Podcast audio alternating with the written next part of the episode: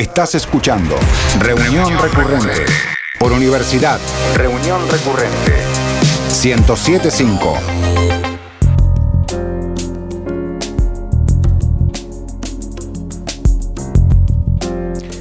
En Zagreb, capital de Croacia, se puede visitar un museo que está en la lista de los más raros del mundo. Bueno, esta opción turístico-cultural es más bien para quienes no vengan de una separación, de un divorcio o símil. Se trata del Museo de las Relaciones Rotas.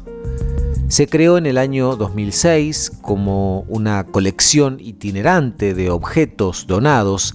Incluso llegó a estar en Buenos Aires en algún momento. Después, en 2010, pasó a ser un museo con una colección permanente. El concepto fue ideado por dos artistas de Croacia, Olinka Vistika, productora cinematográfica, y Drasen Grudibisic, un escultor. Se ve que habían terminado su relación de pareja después de cuatro años. Eh, se entiende que habían terminado bastante bien. Y cuando cortaron, bueno, bromeando, decidieron crear un objeto con todas esas cosas que se dejaron en la casa del otro, o que se olvidaron o que no quisieron rescatar. Hay esposas, esposas de la, de la policía, juegos de dados, corpiños, vestidos, autos de juguete, collares y hasta un hacha que se usó para romper los muebles eh, después de una ruptura de pareja. De todo se puede encontrar en esta muestra permanente, en esta oda a la finitud del amor, o al menos al final de las relaciones de pareja, monogámicas o como le quieran llamar. En la ciudad de Alejandría se instaló el que se considera el primer museo del que hay registro y que data del año 280 a.C.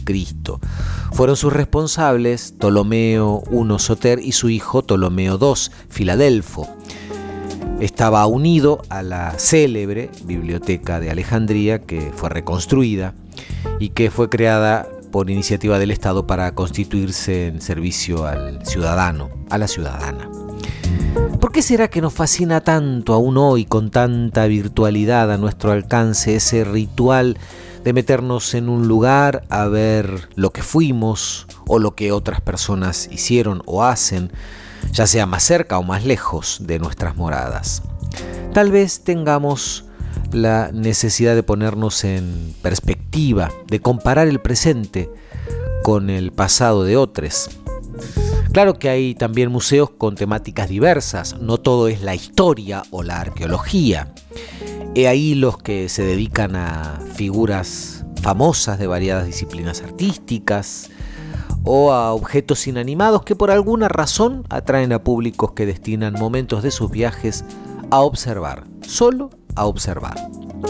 Particularmente cuando he estado en museos muy grandes, de esos con varias plantas y muchas salas, salgo bastante mareado y sin poder saber a ciencia cierta cuánto de lo que vi quedará en mi memoria y cuánto irá a la papelera de reciclaje. Bienvenidos, mi nombre es Eduardo Espínola, esto es Reunión Recurrente, el tema de este episodio, museos.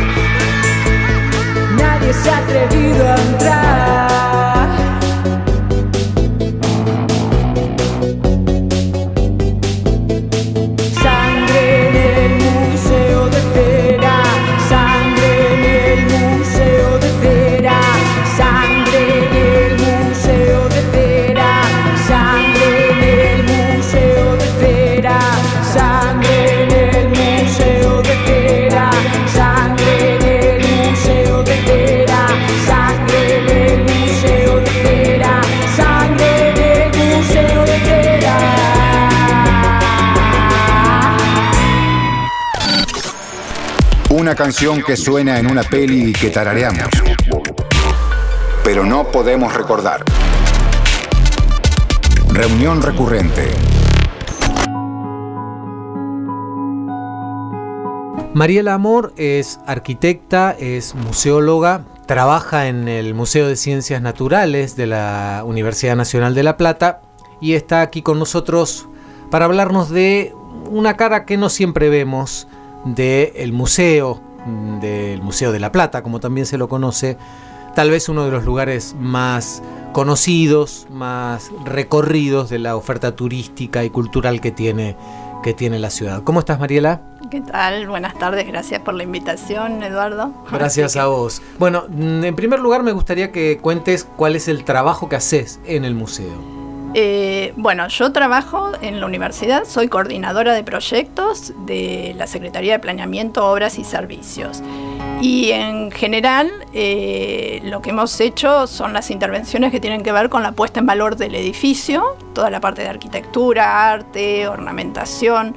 eh, y bueno, eso es el, trabajo, o sea, básicamente todo lo que tiene que ver con el patrimonio del museo.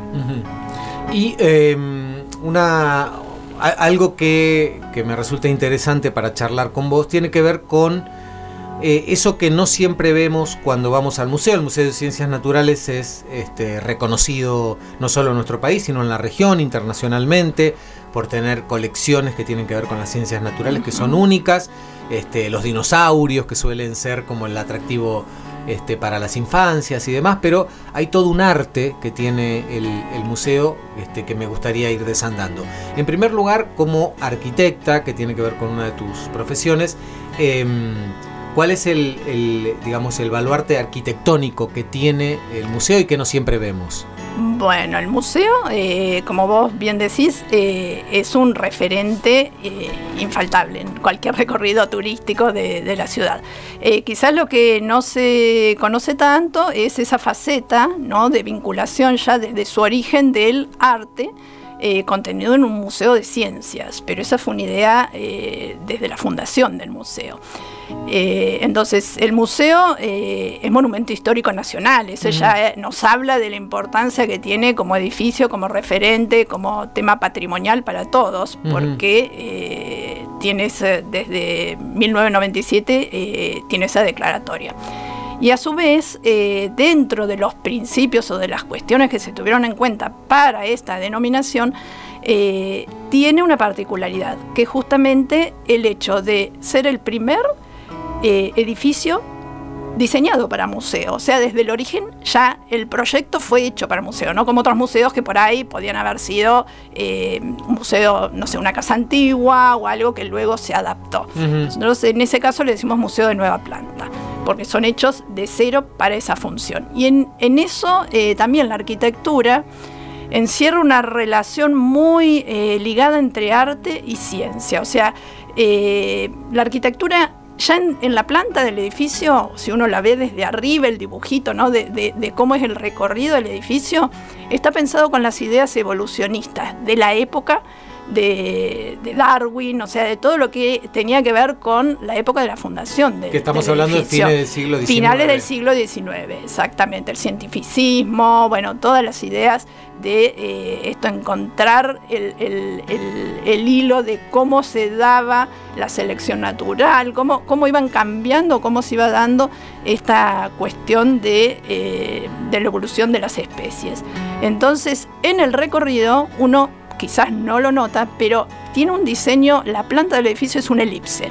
Esa elipse, justamente la idea es arrancar en el hall y uno a medida que hace el avance ¿no? de las salas, a la 1, 2, vas recorriendo toda la evolución eh, de los seres desde el origen del universo, que por eso es la sala 1 que empieza el origen de la Tierra, eh, los meteoritos, toda una cuestión, hasta dar toda la vuelta, retomas en el hall que es como la síntesis ¿no? de todo el, recorrido, eh, viendo la evolución de las distintas, de los distintos seres que habitan. Y además, otra particularidad que tiene es que también se incorpora al hombre dentro de un museo de ciencias, o sea, todo lo que tiene que ver con la cuestión cultural, las salas de arqueología, de antropología, eh, y lo Moreno lo expresaba como eh, casi la la cúspide ¿no? de, lo que era esta evolución. Entonces, bueno, se han colocado esas salas físicamente en el primer piso. O sea, Moreno hablamos del Perito Moreno. El Perito Moreno, que fue el fundador y primer director del museo, que todo el mundo lo conoce por Perito, por justamente la, eh, su, una de las, de las actividades que era eh, ser perito en los límites con, Chile, ¿no? cuando hubo en, aquellas, aquellos tiempos toda la eh, definición de la Patagonia, o sea, si era de Chile o era. Había, había litigios eh, en cuanto a las divisorias de agua. Bueno, tiene toda una historia muy linda, pero bueno, no viene al caso de, este momento. Hablamos de Francisco Pascasio Moreno. Exacto. es eh. la. Y otra de las cuestiones que también por ahí pasan un poquito más desapercibidas al público en general tiene que ver con la ornamentación del edificio. La ornamentación también está muy ligado eh, las culturas eh, precolombinas. O sea, uno si ve, aparentemente, eh, tiene unos lineamientos neoclásicos, es una arquitectura, si se quiere, de un templo griego. ¿No? En cuanto tiene estilos, bueno, las columnatas, la escalera, todas esas eh, rasgos arquitectónicos son eh, delineamientos eh, neoclásicos. Pero la ornamentación en sí está muy bien equilibrada, muy bien rescatada. de culturas precolombinas, o sea, hay ornamentos que están combinados, ya sea uno ve como unas, eh, si, miras desde el frente hay unos eh, pequeños cuadros eh, en donde hay vasijas que son de cultura moche, de Perú, de distintas, de incluso a los dos laterales hay unos frisos que representan diseños extraídos de contextos arqueológicos, como es el Templo del Sol, de Tiahuanaco, eh, de Bolivia, y del otro lado eh, tenemos la cruz foliada eh, de Palenque, Yucatán. O sea, estamos hablando de México. Y eso no fue casual, porque Moreno, la idea que quería darle al edificio era esta impronta de algo americano, algo local. Entonces, rescata estas culturas y es el primer edificio público que expone en las fachadas estos diseños americanistas. O sea, es reconocer eh, siempre uno hace como estos revisionismos, ¿no? Eh, pero no era una, un diseño clásico. Entonces, en ese sentido también tiene un, elemento importante a destacar, ¿no? para, para observarlo en, en cada visita. Eh, y otro dato que ese sí a los chicos siempre les interesa y les parece muy atractivo son los esmilodontes. Claro, que no son, que siempre pensamos que, que son otra, otro animal y no. Los que, están, en la los que están en la entrada, esos dos grandes como leones. Claro, porque bueno, uno en leones, pero no son leones. No, no, no. Y que lo hicieron famosos, viste, con eh, bueno, Jurassic Park y todas esas historias, pero en realidad es, eh, son tigres dientes de sable. Claro. Entonces, es un también en lugar de leones o de esa figura que clásicamente en los edificios por ahí en Europa uno ve como una referencia a. eh, algo majestuoso ¿no? que representa, o por ahí en Berna el oso, eh, siempre había un animal que identificaba o rescataba esto de, de- de darle como un marco palaciego, ¿no? Sí. Al, el palacio de las ciencias. claro. En este caso se, le- se, se seleccionó este, este ejemplar que hablaba de la fauna americana extinta, o sea, también volver a encontrar algún representante de nuestra, eh, digamos, de, de nuestro algo local. Aunque en realidad después no era sudamericano, con el tiempo se investigó un poco más y el origen, bueno, eh, aparentemente yo eso lo hablé con Pascual, no es que sea paleontólogo ni idea, pero bueno, eh, gente de- de- del museo me ha explicado que eh, venía, digamos, el Smilodon es más representativo, si bien hay algunas eh, ramas acá locales, eh, de América del Norte. Ah. O sea, eh, pero sigue siendo americano. Claro, sigue siendo americano. Y bueno, por ejemplo, uno, uno entra a ese hall central y se encuentra con una serie de murales, ¿no? Hay como un Sí. arte pictórico también ahí, ¿no? Claro. Sí, hay una combinación, eh, no solo, como decíamos, las, las eh, guardas o las esculturas que también en la fachada eh, este, Víctor de Paul hizo estos esmilodontes. Y ahí se tuvo que imaginar el ejemplar, porque no lo vio vivo. Claro. Era, vio algunos huesos y bueno, todo Y eso algunas- también. dibujos tal vez, claro. Claro, no, y trabajó, se supone, porque no- en eso no hay documentación, pero bueno, trabajó eh, junto con Florentino Meguino para Ah. ver eh, cómo era esa inserción ¿no? de la masa muscular dentro de eh, la, la parte plástica, cómo concretas vos, y bueno, la cola por ahí es más larga de lo habitual, de lo que Sí. ahora se, se conoce, pero bueno, son todas esas recreaciones que también hacen a a darle la impronta ¿no? al, al- al edificio. Y en lo que vos decís del hall, es un condensado. Sí. O sea, uno entra al hall y bueno, te encontrás con la escultura de Perito Moreno, que también esa es del artista Lagos. eh, esa es posterior a la muerte de Moreno. Pero en toda la rotonda eh, hay una síntesis de escenas de la vida primitiva, paisajes de Argentina, de distintos, desde el litoral, Patagonia. eh, bueno, es como un condensado de, digamos, de lo que vos podés empezar a ver adentro del edificio. Es una síntesis. Es como un adelanto, digamos. Exacto, es un adelanto y una síntesis, porque el, el visitante entra Sí. y tiene eso, y luego hace todo el recorrido y cuando se va, cierra con eso. Y ahí sí, también, eh, no solo los murales, hay una parte que a mí, bueno, yo soy arquitecta, así que también no solo el arte me, me- me parece sumamente destacable, es el tema, eh, como decíamos, de esta ligazón entre lo que es eh, la colección, o sea, los objetos, todo lo que se iba rescatando, ¿no?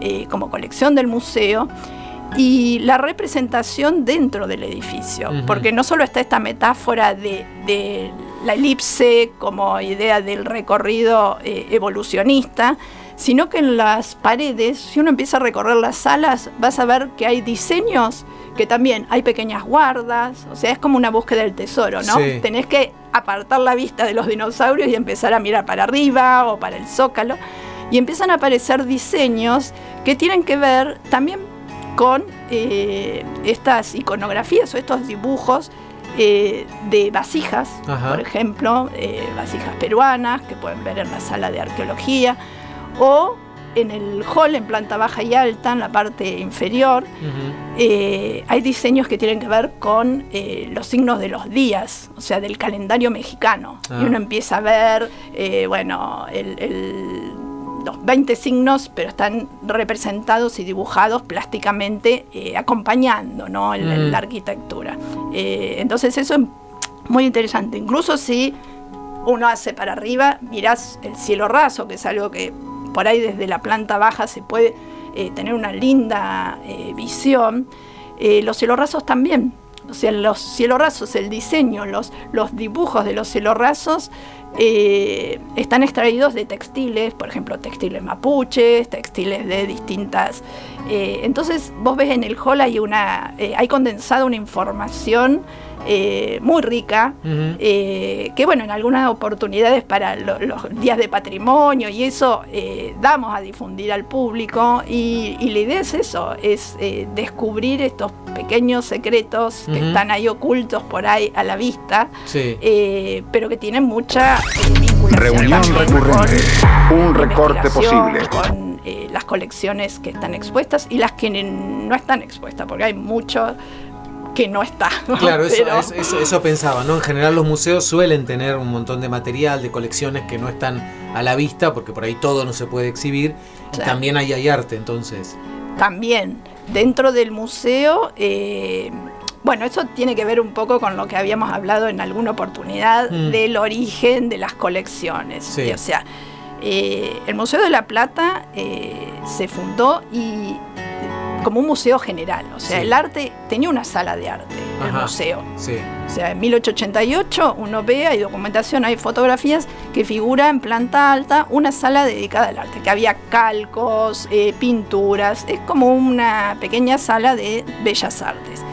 Eh, esa colección también luego dio origen, no vamos a hacer toda la historia, pero bueno, de origen. Desde ahí Facultad de Bellas Artes, o sea, la Escuela de Dibujo, luego se aparta, tiene toda su historia y eh, es un poco el germen de la Facultad de Bellas Artes. Y de esa colección, la colección Benito Sosa, ah. eh, también eh, está ahora en el Museo eh, Provincial de Bellas Artes. O sea que eso no, Claro, el Petoruti. Eso liga las tres instituciones, o sea, dentro de la conformación original del museo, eh, porque bueno, había esta visión integral de todo. Y eso se nota, se nota en todo. O sea, en el recorrido uno va viendo y hay detalles de arte, hay una pinacoteca muy importante, pero que no está expuesta porque ahora no tiene una sala. Hay también colecciones que tienen que ver eh, con las misiones jesuíticas, que hay una pequeña salita que ahora se fue eh, como destinando, pero también convive en este hall, o sea, en planta alta, vos podés ver eh, elementos que se han rescatado en las misiones jesuítico-guaraníes. Así que, como ves, es un condensado de, arte, de ciencia y de, de, todo en el y De cultura, en y de cultura. Sí, yo creo que es, eh, es una cuestión de, mucho patrimonio eh, y hay que eh, como separar las, los elementos para poder verlo, porque bueno, realmente hay muchas cosas por descubrir y por ver y, y, en una sola visita no se puede. Bueno, entonces lo que podemos recomendar es que una vez que ya fueron a ver todos los, los dinosaurios y demás, ir otro día y dedicarse a encontrar todos estos tesoros que, nos fuiste contando, ¿no? Claro, eso estaría muy bien. Bueno, Mariela, muchas gracias. Bueno, gracias a ustedes y bueno, muchas gracias por la invitación y para cualquier eh, cuestión también que, necesiten, eh, estoy siempre a disposición. Gracias. Starry, starry night. Paint your palette blue and gray. Look out on a summer's day with eyes that know the darkness in my soul. Shadows on the hills. Sketch the trees and the daffodils. Catch the breeze and the winter chills in colors on the snowy linen land. Now I understand what you tried to say to me, and how you suffered for your sanity, and how you tried to set them free. They would not listen, they did not know how. Perhaps they'll listen now. Starry, starry night. Flaming flowers that brightly blaze, swirling clouds in violet haze. Reflect in Vincent's eyes of china blue, colors changing hue. Morning fields of amber grain, weathered faces lined are soothed beneath the artist's loving hand. Now I understand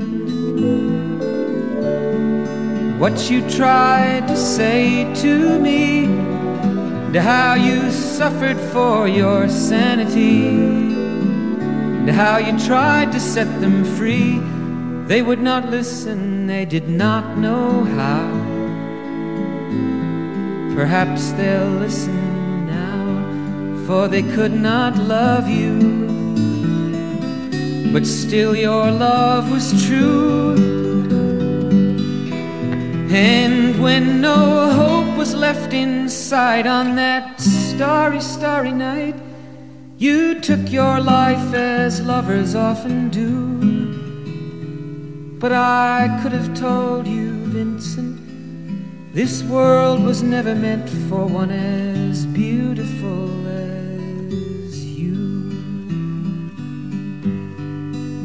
Starry, starry night. Portraits hung in empty halls, frameless heads on nameless walls, with eyes that watch the world and can't forget, like the strangers that you've met. The ragged men in ragged clothes, a silver thorn, a bloody rose, lie crushed and broken on the virgin snow. Now I think I know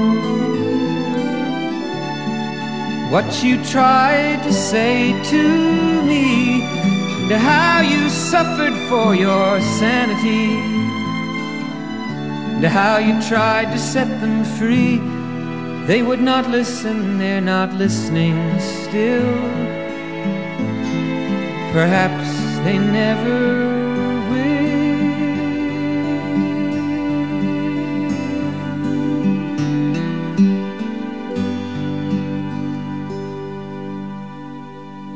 Un nombre que nos suena de algo.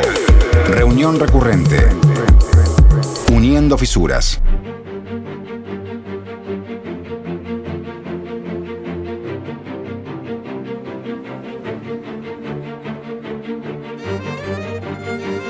Hola, reunión recurrente. Aquí Ladrona para hacer un aporte en este programa especial de museos, porque si hay un lugar donde habitan copias y robos y falsificaciones claramente es en los museos. Tengo que hacer una advertencia inicial, que es que fue muy difícil elegir sobre qué hablar, no porque falte información, sino porque abunda. Y pensé en muchas cosas, como por ejemplo que el Museo Británico se caracteriza por contener en él un montón de piezas y objetos y obras robadas a otras culturas en sus procesos de conquistas, u otras anécdotas de robos de algunas pinturas, o por ejemplo, algo que ha sido noticia eh, muchas veces en el último tiempo, es acerca de ciertos ataques de em, grupos que intentan concientizar sobre la crisis climática, que también nos hizo pensar si alguna de esas obras atacadas eran verdaderas o eran falsificaciones. Entre ellas, por ejemplo, eh, la Gioconda, también conocida como la Mona Lisa, que fue atacada y que gracias a eso volvió a resurgir una anécdota, un mito, si se quiere, eh, bastante popular, que es que esa Mona Lisa eh, que está expuesta en el Louvre no es la original, sino que es una copia, dado que la original fue em, robada en 1911 por Vincenzo Perugia y em, se dice que hizo varias copias y que la que devolvió al museo no era la original. Pero en vez de hablar de todas estas cosas, em, investigando un poco, encontré que hay casos de museos de falsificaciones, o sea, museos específicamente dedicados a las falsificaciones, como por ejemplo eh, uno que existe en Viena, que es un lugar donde no solo son famosos los pintores que fueron copiados, sino que son famosos los falsificadores por su expertise como copistas. son tan buenas las falsificaciones que ellos mismos se volvieron eh, figuras populares. Ahí en el Museo de Viena, eh, además de contemplar dichas falsificaciones y copias, también se puede aprender las diferencias entre originales y copias, así como muchas emocionantes historias sobre sus falsificadores. Como dato, cabe señalar que se estima que entre un 10 y un 15% de los cuadros expuestos en numerosos museos a nivel mundial son falsificaciones, no son los cuadros originales. También en el Museo del Prado hubo una exposición eh, permanente con obras de reconocidos pintores que imitaban el estilo y la técnica de otros artistas hasta hacerlos indiferenciables. Una sala especial dedicada a copias, versiones y también falsificaciones. La sala en su momento reunió una selección de pinturas vinculadas con el arte italiano del Renacimiento, seleccionadas con el objetivo de mostrar distintos ejemplos del copiado y de las motivaciones para su coleccionismo. ¿Por qué? Porque la copia fue también una herramienta muy importante de aprendizaje para pintar y muchos de los mejores pintores de la historia, como Miguel Ángel por ejemplo, dedicaron su vida no solo a realizar obras, sino también a enseñarle a un montón de discípulos y la técnica que se usaba era copiar los cuadros del maestro. La muestra esta del Museo del Prado se titulaba En los límites de la creatividad y proponía reflexionar justamente sobre el valor intrínseco de las copias. Según el museo, las razones por las que se atesoraron ese tipo de obras fueron múltiples desde la imposibilidad de poseer originales de esas obras célebres hasta su propio valor como testimonio del talento de esos copistas de renombre. Por último, en Argentina, el Departamento de Protección del Patrimonio Cultural, que depende de la Dirección de Coordinación Internacional de la Policía Federal, es decir, de la Interpol, tiene un depósito que conserva 850 obras de arte falsas. Más de la mitad de esas obras se sumaron tras el secuestro realizado en el taller del falsificador de San Isidro. Hace siete años lo habían allanado por el mismo motivo y le confiscaron 230 obras.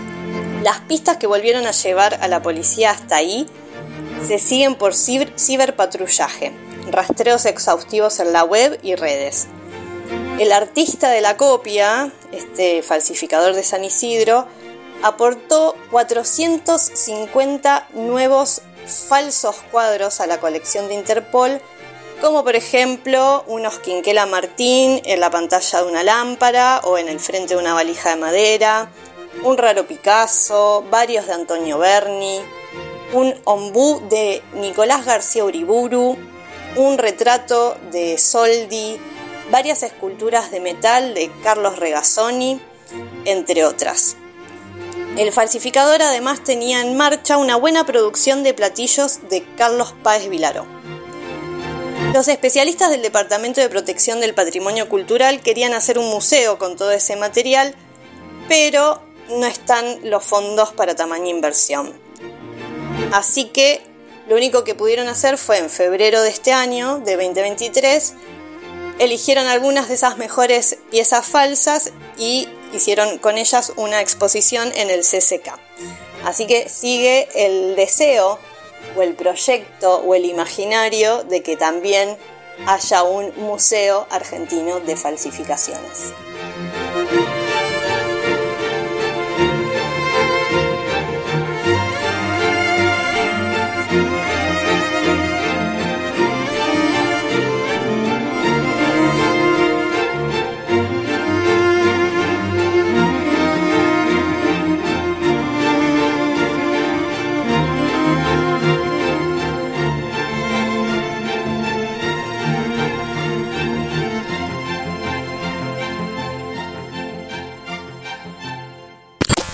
Una sucesión de sonidos. Un eje temático. Reunión recurrente. Un punto de contacto.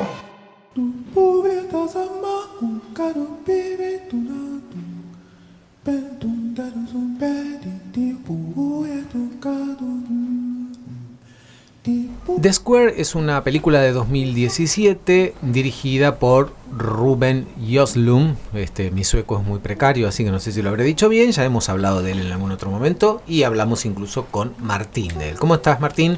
Hola, Eduardo. ¿Cómo va? Bien. Bueno, ¿por qué esta película está vinculada al tema del programa, a los museos o al museo? Bueno, eh, como bien decías, The Square eh, podría ser traducida como el cuadrado, en realidad podría ser la plaza también, pero en realidad es el cuadrado. Bueno, es una instalación en un museo de arte moderno de Estocolmo, en Suecia. Eh, la película es de 2017, ganó en Cannes, ganó los premios Goya, bueno, tiene una, una, una película con unas cuantas premiaciones. Y como bien vos decías, ya hemos hablado de este director, Rubén. Rubén, Rubén, Rubén, sí, el Rubén, el, Rubén para sí, nosotros. Ostlund. Yo le digo Ostlund. Está bien, mi, claro. Mi sueco es muchísimo más precario que el tuyo. Yo porque eh, viste que tiene como esas diéresis que se sí. supone que tenés que meter una I ahí. Hemos hablado en otro programa sobre Fuerza Mayor, claro. su primera película. Tiene una película más nueva que se llama El Triángulo de la Tristeza. Y en esta película, que es de 2017, eh, a mí me da la sensación que todas las películas de él trabajan sobre, eh, sobre hipótesis, ¿no? Es ah. decir, ¿qué pasaría si, ah. ¿no? Vimos en Fuerza Mayor, por ejemplo, una suerte de catástrofe que termina, que termina no siendo, pero Mm. que genera una catástrofe intrafamiliar de alguna Sí, manera. sí, sí, bueno, en el Triángulo de la Tristeza transcurre en un, en un yate de lujo donde hay gente muy adinerada y sirvientes y el yate... eh, Tiene un accidente. Claro, naufraga y terminan todos en una isla, entonces ahí. Entonces, bueno, a mí me da la sensación que siempre trabaja sobre esa, sobre esas hipótesis, ¿no? ¿Qué pasaría si? Y en este caso hace lo mismo, ¿no? Él me da la sensación, y además tiene una cuestión muy fuerte con, con la cuestión de clase, ¿no? Eso te iba a decir, sí. Sí. Eh, es- esas hipótesis, de alguna manera, lo que intentan es desenmascarar hábitos y costumbres, sobre todo de la burguesía sueca, ¿no? Eh, como si él, de alguna manera, quisiera demostrar que debajo de esa cuestión tan linda y prolija, y esas sonrisas tan amables que tienen, esa, y esas sociedades tan como pulcras y ordenadas, ¿no? Eh, se esconden personajes así como potencialmente bastante horribles. Mm. Eh, entonces, a mí siempre me deja como esa sensación, ¿no? Eh, y en The Square, él eh, de alguna manera suma la relación de. Siempre la trabaja en relación a algo. Si en, si en Fuerza Mayor lo trabaja en relación a la familia, y en El Triángulo de la Tristeza se mete un poco con el mundo de la moda y de los hiper ricos y demás. Eh, en The Square se mete en la relación de la burguesía sueca con el arte. ¿no? Porque además, eh, no sé si es una cuestión de la traducción al español, pero leía por ahí que aparece como la farsa del arte o algo así, aparece como una, una idea por ese lado. Sí, en realidad, bueno, la película sigue al, al curador y medio director de un museo de arte moderno de, de- de Estocolmo que eh, tiene esta instalación que se llama The Square, que es un cuadrado en el piso donde supuestamente la gente ingresa y tiene que eh, ser correcto, ¿no? Eh, socialmente, cumplir con todas las reglas y demás. Él tiene como una cuestión medio de, de- de- que el arte tiene que cumplir un poco esa función, ¿no? Como de reparar los vínculos sociales, bueno, toda esa cuestión. Eh, y se ve como involucrado en una serie de hechos bastante desafortunados, porque lo que le pasa es que en una pelea supuestamente simulada en, en la calle le roban el celular y él en esa desesperación por recuperar sus cosas empieza a hacer cosas horribles. Sí, ahí en Eh, esa escena, por ejemplo, me llamó mucho la atención que él, cuando le roban el celular, pide prestado un celular y nadie le, le tira un centro, digamos, Mm. nadie lo ayuda, ¿no? Este, digo, en función de esto que decía, en este cuadrado donde uno tiene que Claro. ser bueno y amable y demás. Pero además no solo eso, sino que él termina yendo a los barrios periféricos de Estocolmo, barrios donde hay inmigrantes, gente pobre y dejando notas para recuperar sus cosas, notas horribles, con amenazas, o sea, bastante eh, feo lo que hace. Pero además, sumado a eso, para promocionar la instalación esta de Square en el museo, eh, viralizan, eh, contrata un, par de, de, chicos jóvenes que trabajan en redes sociales. Community manager. Claro, community manager que viralizan un video de una supuesta eh, agresión, es decir, montan como una suerte de escándalo ficticio para promocionar la instalación. Una fake news. Claro, una fake news, eh, bien de lo, de lo, que pasa hoy en los medios, pero que a la gente le termina cayendo muy mal. Y sumado a esto, la gala, digamos, de,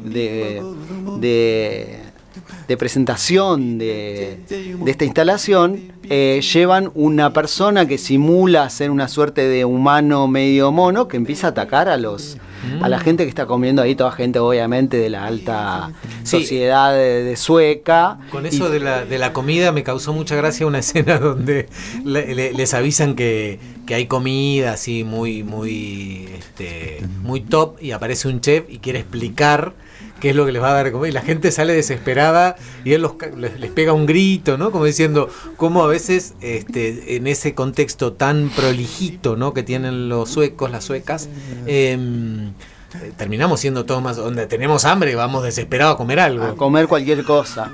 bueno, y esta situación se empieza, a el, tipo este que va a hacer supuestamente una performance en la gala esta, se empieza a ir de las manos y se empieza a poner violento con, es decir, se le va el personaje ese que tenía que, que interpretar. Entonces, de alguna manera, bueno, eh, intenta como, como, quebrar ese mundo tan sofisticado, ¿no? Del arte así institucionalizado, de los museos, de, lo, quiebra de alguna manera, ¿no?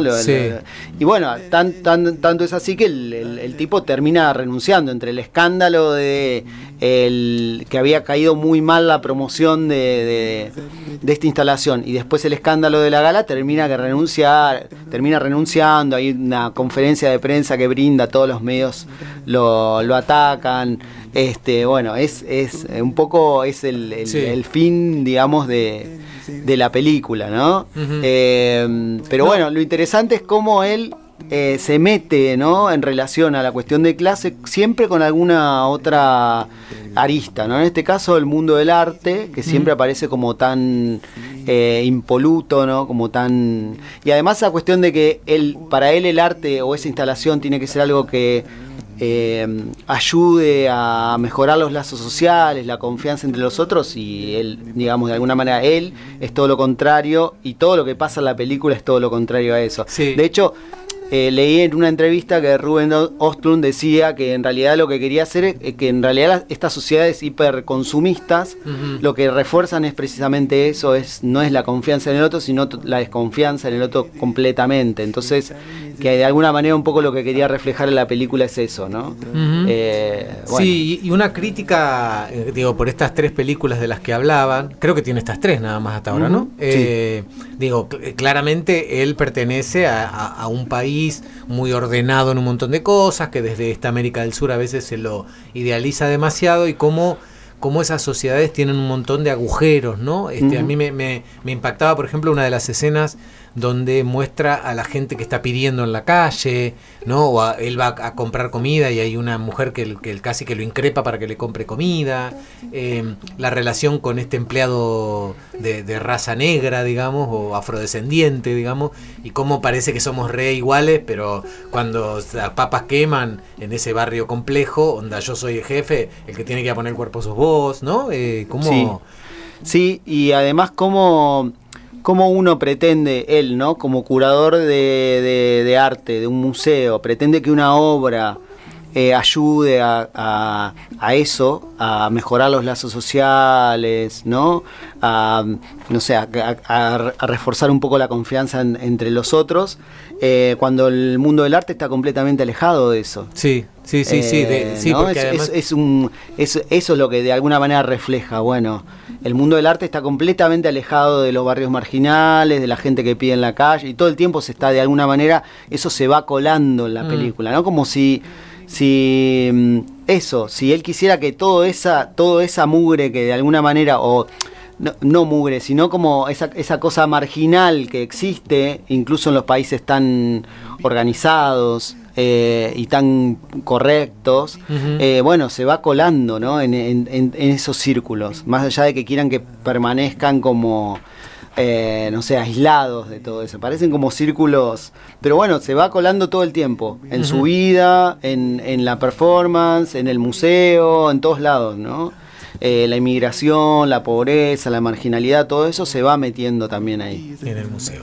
Bien, se puede ver en Netflix, aunque algunos otros circuitos este, que no requieren pago previo. Sí, creo que está en Movie también.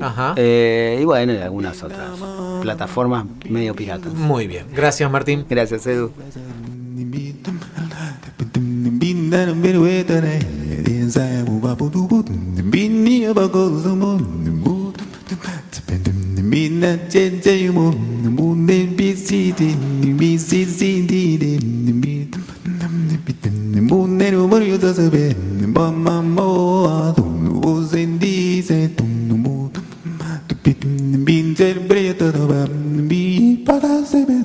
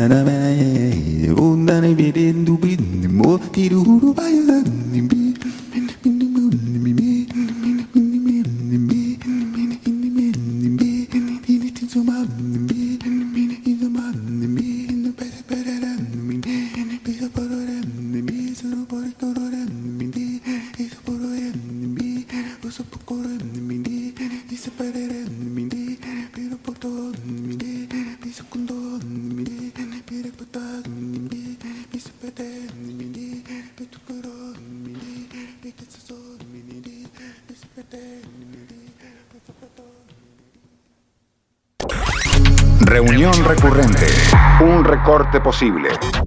Bienvenidos. Esto es Escondidos en el Museo. Soy Luisa y les quiero mostrar mi obra favorita de las que hay en mi casa. Soy Leonardo y hoy les voy a presentar a mi mascota. Se llama Mao. Hola, yo soy Fede y esto soy yo en uno. Mi nombre es Jerónimo Carranza, fui director de la serie Escondidos en el Museo, una serie de ficción infantil para Paca Paca, una idea y producción de Mariano Con y Gastón Duprat, y en el 2008 tuvimos la suerte de obtener el Martín Fierro de Mejor Serie Infantil. Estamos acostumbrados a prestar mucha atención a películas, a libros, pero a un cuadro, una escultura o una instalación artística, no tanto. La experiencia de estar frente a una obra de arte en vivo y en directo es única. Esta serie plantea las aventuras de tres amigos que eh, son de alguna manera fanáticos del arte y les gusta introducirse en los museos sin ser vistos por los seguridad y eh, contemplar a solas distintas obras de arte. Lo hacen este, apelando y utilizando todo tipo de tecnología que ellos mismos eh, diseñan e inventan y este, a la vez también registran con sus celulares toda su aventura y finalmente la suben al canal Paca Paca como si fuera una señal pirata, interviniendo la programación este, para que sus colegas y sus amigos también puedan disfrutar de esas obras de arte que para ellos este, son muy importantes. Soy Leonardo y junto a Luisa y Fede somos los espías del arte. Y hoy tenemos una nueva misión. Va a ser algo difícil, pero está todo planeado.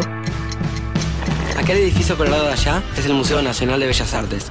El edificio tiene tres plantas, dos escaleras de emergencia, un complicado sistema de alarmas y guardias de seguridad a las 24 horas. Gutiérrez, vamos a poner la alarma. Cuando el museo cierre, los espías vamos a ingresar para contemplar y analizar a solas esta importante obra de arte. Sigamos, hay que abrir la puerta. De esta manera, a través de la serie de los 13 episodios, recorrimos este, 13 de los más importantes museos de arte de Buenos Aires y alrededores desde el Museo Nacional de Bellas Artes hasta el Malva. Em, y la idea era acercar un poco el arte a, los niños y a los jóvenes. Vamos con la operación Pesca Mágico. Desde la recepción controlan todo el sistema de cámaras. Dale, bájale. También hay puertas con cerradura magnética. Ahí está. Dale, bien, Fede. Bien, anduvo, vamos.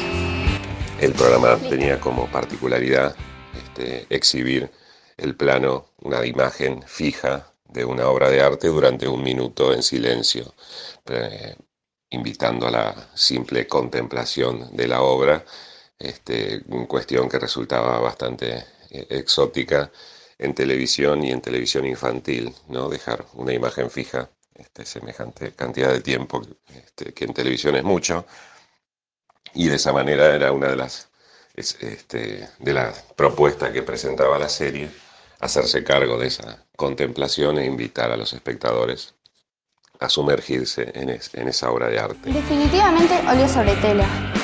Un artista, con su obra, nos propone una experiencia. No importa si sabes o no. Lo importante ante una obra de arte es tu propia percepción. Che, me encanta, está buenísimo.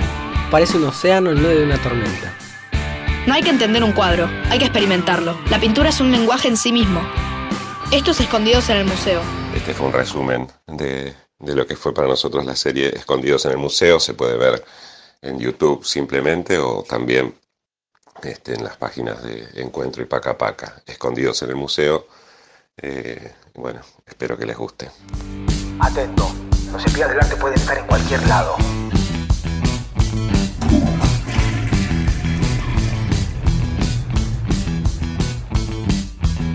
Operación clonación en marcha.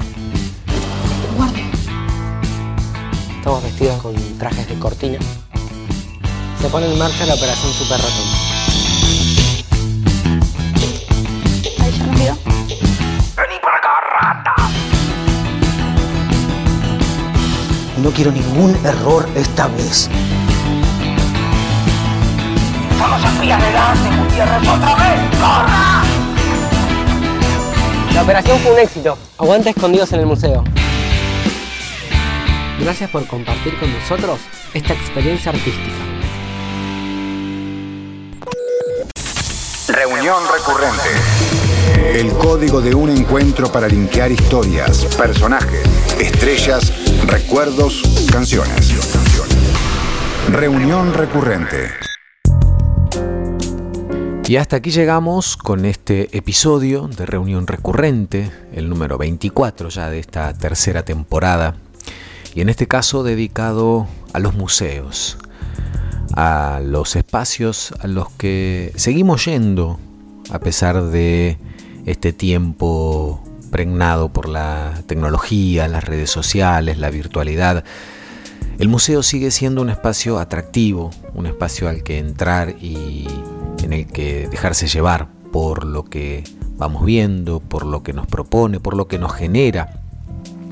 Gracias a Mariela Amor, ella nos contó acerca de todo ese arte que contiene el Museo de La Plata, el Museo de Ciencias Naturales, uno de los espacios turísticos más visitados de la ciudad de La Plata, un baluarte único en América Latina y en el mundo, y que tiene mucho más para ofrecer que, como decíamos, las, vitrinas con eh, los vestigios de otras culturas, de las nuestras y de los dinosaurios. Hay un montón de arte que, que visitar, que descubrir, así es que dense ese, ese permiso, ese gusto cuando vuelvan a ir al, al museo. Gracias a ella por la, por la entrevista.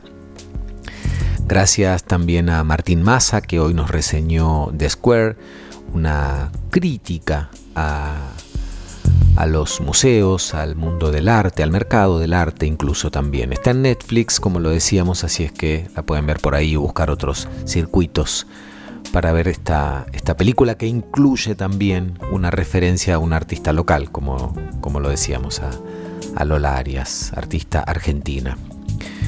Gracias también a Julicele, ladrona, que se metió también con el mundo de los museos eh, lugares donde, bueno, algunos de ellos, ¿no? Algunos incluso muy afamados, vinculados a ciertos robos de, de arte de distintos puntos del planeta. Gracias también a Jerónimo Carranza, que nos reseñó su serie Escondidos en el Museo, una muy interesante propuesta que no es solo para infancias, que también nos permite a los adultos ver eh, el, mundo de, de, un museo, contemplar un cuadro y hacerlo desde la mirada de quienes protagonizan esta serie premiada, como él nos contaba, y que puede verse en YouTube, así es que la encuentran con bastante facilidad. Véanla y disfrútenla. Gracias a Mavilesica por la producción de Reunión Recurrente. La música que escuchamos hoy, que tiene que ver también con los museos, Cindy Lund con Sangre en el Museo de Cera, una reversión de un tema español de los 80, y Don Manlin con Vincent, una, canción que, que referencia a Vincent Van Gogh. Recuerden que nos pueden encontrar en Spotify, ahí somos Reunión Recurrente y escuchar este o cualquiera de los episodios de esta temporada o de las dos anteriores. En Instagram somos reunión-recurrente. Y recuerden también que nos escuchamos aquí cada lunes a las 22 en Universidad 1075. Mi nombre es Eduardo Espínola, esto es Reunión Recurrente y nos escuchamos la próxima.